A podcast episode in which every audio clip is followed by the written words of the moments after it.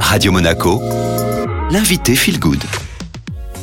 Journée sur Radio Monaco et aujourd'hui, comme tous les mercredis, je reçois Sandrine Vim, enseignante et formatrice au centre Calat-Vaïtaï à Cap d'Aille. Bonjour Sandrine. Bonjour Estelle. Dans le dernier épisode, on a vu comment faire une inspiration euh, longue, lente et profonde et une expiration euh, longue, lente et profonde. Y a-t-il d'autres étapes? Oui, tout à fait Estelle. Alors les autres étapes, bah déjà, on a, euh, on a euh, rencontré euh, comment on pouvait approfondir la longueur hein, d'une inspiration et la longueur d'une expiration. Alors qu'est-ce qu'on peut faire à partir de cela? Ben, C'est à partir de ce moment-là que tout va se jouer. C'est-à-dire que au lieu de régler le souffle directement après une inspiration longue, lente et profonde et directement enclencher une expire, eh ben, on va installer des suspensions qu'on appelle des kumbhaka. Et cette suspension, elle va permettre de délivrer encore plus, c'est pour ça que ça s'appelle une expansion délibérée, de délibérer encore plus la l'aisance thoracique, l'aisance articulaire, l'aisance musculaire, afin que euh, eh bien on soit pas directement euh, dans cette sensation de vouloir expirer. On va un peu se mettre un peu plus en défi. Combien de temps on effectue environ euh, cela? La pause, la pause, euh, on peut la garder euh, 3, 4, 5 secondes, voire plus. hein, mais le but n'est pas de faire une apnée. On n'est pas là pour faire, euh, on n'est pas des apnéistes, hein, mais on est juste là pour euh, se rendre compte qu'à un moment donné, ben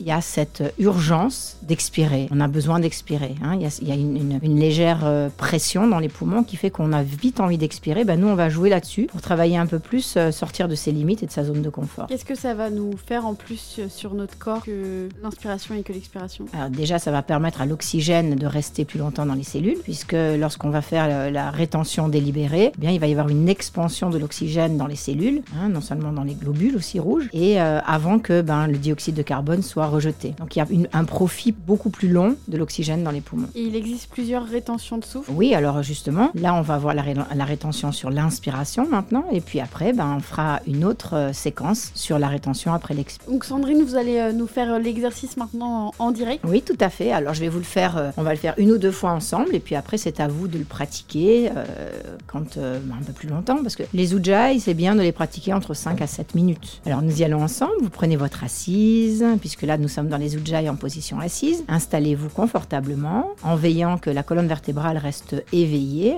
de la base jusqu'au sommet du crâne. Ouvrez le centre de la poitrine, déposez vos mains sur vos genoux, puis inspirez lentement, calmement, profondément. Sur une expiration, vous inclinez la tête vers le bas pour installer ce qu'on a vu déjà précédemment, c'est-à-dire le Jalandhara Bandha. Et enfin, vous êtes prêt pour votre Ujjayi Pranayama stade 9. Donc remplissez maintenant la totalité des poumons en passant par les cinq étages. Lorsque vous arrivez à destination finale, que les poumons sont pleins, laissez maintenant l'envergure se poursuivre. Un petit peu comme si vous continuiez à ouvrir les poumons même lorsqu'ils sont pleins et que ça donne encore une dimension à vos épaules, à vos clavicules, à vos omoplates. Puis expirez lentement, calmement et profondément. Inspirez, relevez la tête et restez dans le calme avec les mains sur les cuisses. Restez 2-3 cycles de respiration spontanée. Puis reprenez enfin encore une fois l'exercice. Merci beaucoup Sandrine.